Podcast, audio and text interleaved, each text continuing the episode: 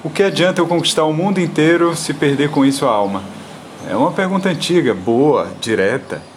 Na verdade, está dizendo assim: eu posso ter o melhor sonho possível, querer conquistar algo, é, adquirir algo, mas assim, se aquilo não formar uma narrativa, se aquilo de repente não fizer sentido para mim, é, na verdade, aquela coisa externa, ela por si mesma não vai se sustentar, ela não vai se conectar comigo. E assim posso falar de diversas formas, não só individualmente, mas também coletivamente. Assim, toda tecnologia que possa desenvolver, um grande prédio, um Power State que eu consiga fazer aqui na minha rua, é, se isso de fato não construir a narrativa mesmo que eu gostaria de construir, ou se de alguma maneira aquilo não se, se liga lá no fundo como eu gostaria que se ligasse, é, a tal ponto que aquilo realmente me resolvesse, que aquilo realmente é, falasse para mim o, o, um sentido maior do que eu gostaria de buscar, do que eu gostaria de atingir.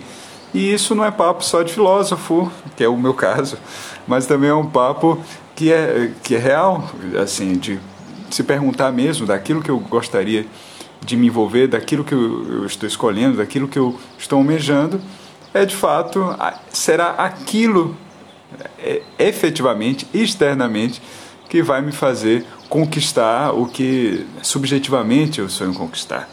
É, com, o que, que eu quero conquistar conquistando aquilo? E fazer esse tipo de pergunta, a gente entra no próprio âmbito da ética. A gente está acostumado a se colocar apenas como se eu faço certo e errado, se ajo bem ou ajo mal, assim, se políticos têm a, a ver com ética, é, a justiça tem a ver com a ética, como algo assim legislativo mesmo, que estaria sempre preocupado se eu estou realmente me comportando direitinho para receber o presente de Papai Noel no final do ano. Seria esse o ponto? Também faz parte, também faz parte a avaliação que a gente tem em relação às condutas, às ações, que põe a questão da ética também dentro do sentido da moral. E a gente já vai entendendo disso, que a moral e a ética se diferenciam pela, por justamente esse aspecto em que a moral sim está preocupada com o certo e o errado, com o correto e incorreto, dentro de, um, de uma tradição, dentro de uma, uma linearidade, assim, uma linhagem de, de condutas, de hábitos, e, e isso realmente tem a ver com certas normas que não necessariamente se tornam leis, algo que possam ser punidas se não, não cumprir, mas se tornam os acordos é, para tornar aquela comunidade mais coesa, para ela se reconhecer até numa identidade mesmo. E a moral que vai falar desse, é, assim, ficar tão preocupado só com certo e errado. E a ética, ela se envolve nisso, é um conjunto em que a moral, sim, faz uma interseção, ou melhor, talvez seria até um subconjunto mesmo da própria ética, e a ética estaria preocupada, avaliando, olhando para isso. Ela seria, digamos, uma consciência que se coloca diante dos assuntos morais e reavalia, põe em questão: será que isso dá para continuar mesmo? Será que a gente é, põe isso como algo que poderia ser validado não só é, para o grupo a que eu pertenço, mas mais adiante, hum, assim de uma maneira maior, poderia ser sim realizado enquanto um, um gesto humano mais universal, ou é, eu avalio aquilo e coloco assim, isso é um modo de ser que eu realmente aplicaria para minha conduta de vida, eu consigo refletir sobre isso e assimilar isso na minha própria autonomia, é, essa, isso que está externamente a mim enquanto uma norma moral. E assim a ética faz esse tipo de juízo, faz esse tipo de avaliação, mas ela também está ali a ver com o que a gente colocou no início dessas questões sobre mim mesmo sobre esse, essa, essa busca pessoal de uma meta que seja maior do que simplesmente os conteúdos do que estão, do, daquilo que eu, com que eu estou me relacionando. Assim a gente vai ver em filósofos mais antigos essa ideia da ética relacionado à busca de uma felicidade, uma felicidade, essa eudaimonia é, que, no, que parece assim que seria a felicidade como essa conquista de ficar sorrindo, ficar alegre, mas da eudaimonia dessa presença de espírito em si mesmo, em que este si mesmo se sinta é, pleno, se sinta bem, se sinta de alguma maneira autossuficiente, é, um tanto independente das condições externas. Como Aristóteles ele vai colocar, é, da ideia dessa ética, o fundamento dessa ética é a busca da felicidade humana, em que cada pessoa ela traz como como projeto essa própria busca, no sentido de também buscar a partir disso a própria sabedoria, que é o destino humano por excelência. O, o ser humano ele, ele tem ele tem isso como grande especialidade.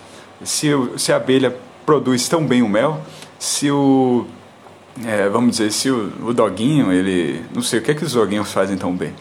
Não, porque é isso, eles são ótimos. Mas é, é, o ser humano, se ele tem como. Se o seu mel é a sabedoria, então o que ele deve produzir é a sabedoria máximo possível, dessa que ele chamou de vida contemplativa, né? bios teóricos. A gente buscar a possibilidade de, nessa, nessa ideia de felicidade, entender que o saber é, é, um fator importante, as ideias um ponto importante. A ideia de eu conseguir é, contemplar algo por pelo próprio algo, a ideia pela própria ideia, para além do que eu possa fazer com aquilo, para além de um, do, do, interesse do que eu vou realizar, do que eu vou é, conquistar sendo justo, conquistar sendo é, virtuoso, assim. Eu não, ser virtuoso por ser virtuoso, ser sábio por ser sábio. Isso estaria atrelado a uma ideia assim de felicidade. E nessa felicidade que a gente se coloca é, de uma maneira pode se dizer pessoal, é que vai se realizar numa ideia também de da própria relação com o outro. E assim, não existe a ideia de que eu possa simplesmente é, ficar numa vida contemplativa, olhando as ideias assim, no teto do meu quarto, já me, já me, me coloquei aqui dentro de mim, estou pleno, estou em paz, etc. E não, aí é assim. Aí seria fácil, inclusive, para Aristóteles seria condenável, que ele acha que o homem, o ser humano é um animal político, um animal social, um animal que está se relacionando com os outros e assim a gente sequer se realiza direito. O outro está aí para colocar um, um, grande desafio, para colocar uma grande. É, um, por sua presença, nos mostrar lados, mostrar defeitos, dizer assim: você de repente pode é, trabalhar mais nisso, ou é, nos colocar diante de situações em que partes nossas da vontade, das paixões, se vejam desafiados a pensar, a ter que chegar a soluções diferentes. Por que soluções diferentes? Porque vão ter que tentar se conectar a ideias maiores. Então, essa busca é, virtuosa, a virtude não é uma virtude para si mesmo. Isso, é, Aristóteles disse que o ser humano fosse viver para si mesmo, ele seria um bicho. Ou ele seria um bicho ou ele seria um deus. Como a gente está entre as duas coisas, entre esse lado que é quase divino, de, desse, dessa, dessa possibilidade de olhar algo que vai além, é, que a gente tem como se fosse uma, uma, uma ânima interna, assim, que ao mesmo tempo é essa psique essa, é, é, essa presença dentro da nossa cachola que consegue ir além, ao mesmo tempo tendo esse, essa natureza de matéria, de corpo que está aqui e que constitui a gente tão quanto, é que a gente não sendo nem bicho, nem Deus, a gente sendo gente, é que justamente só é possível viver ah, não sendo sozinho. O fundamental é mesmo, mesmo essa relação com o outro, para que justamente aquilo que eu me movo, aquilo que eu me constituo, é, seja ainda maior, porque é o outro, a presença do outro. Ninguém joga xadrez sozinho, é, nem ganha nem perde. Então, só com a própria outra, só com a presença de outra liberdade é que de alguma maneira aquilo se torna algo mais possível, me alça ainda mais. Então, essa relação ética é uma relação consigo mesmo, sim, dessa própria busca de si, é, em que eu consigo, a partir das coisas que estão ao redor, constituir é, produções de sentido, e no fundo ele sabe que é, não adianta mesmo você conquistar o mundo inteiro se aquilo não produzir as linhas, os fios de sentido que você vai tecer para que tudo isso realmente ganhe em, ganhe em presença.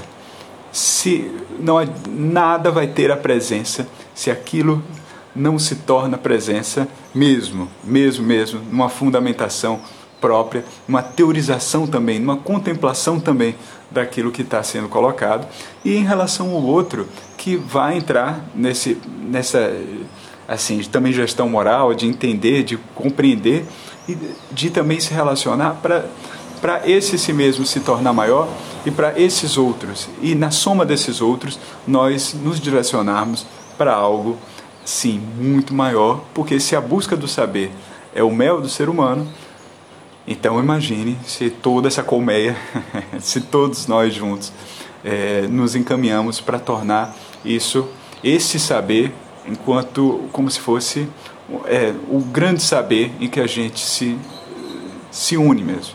Isso, esse saber maior é como se fosse uma comunidade filosófica, vamos dizer, numa busca então da ética, enquanto é, também numa criação em, filosófica em que todos se envolvam para uma promoção também de uma felicidade é, que vá muito além de mim.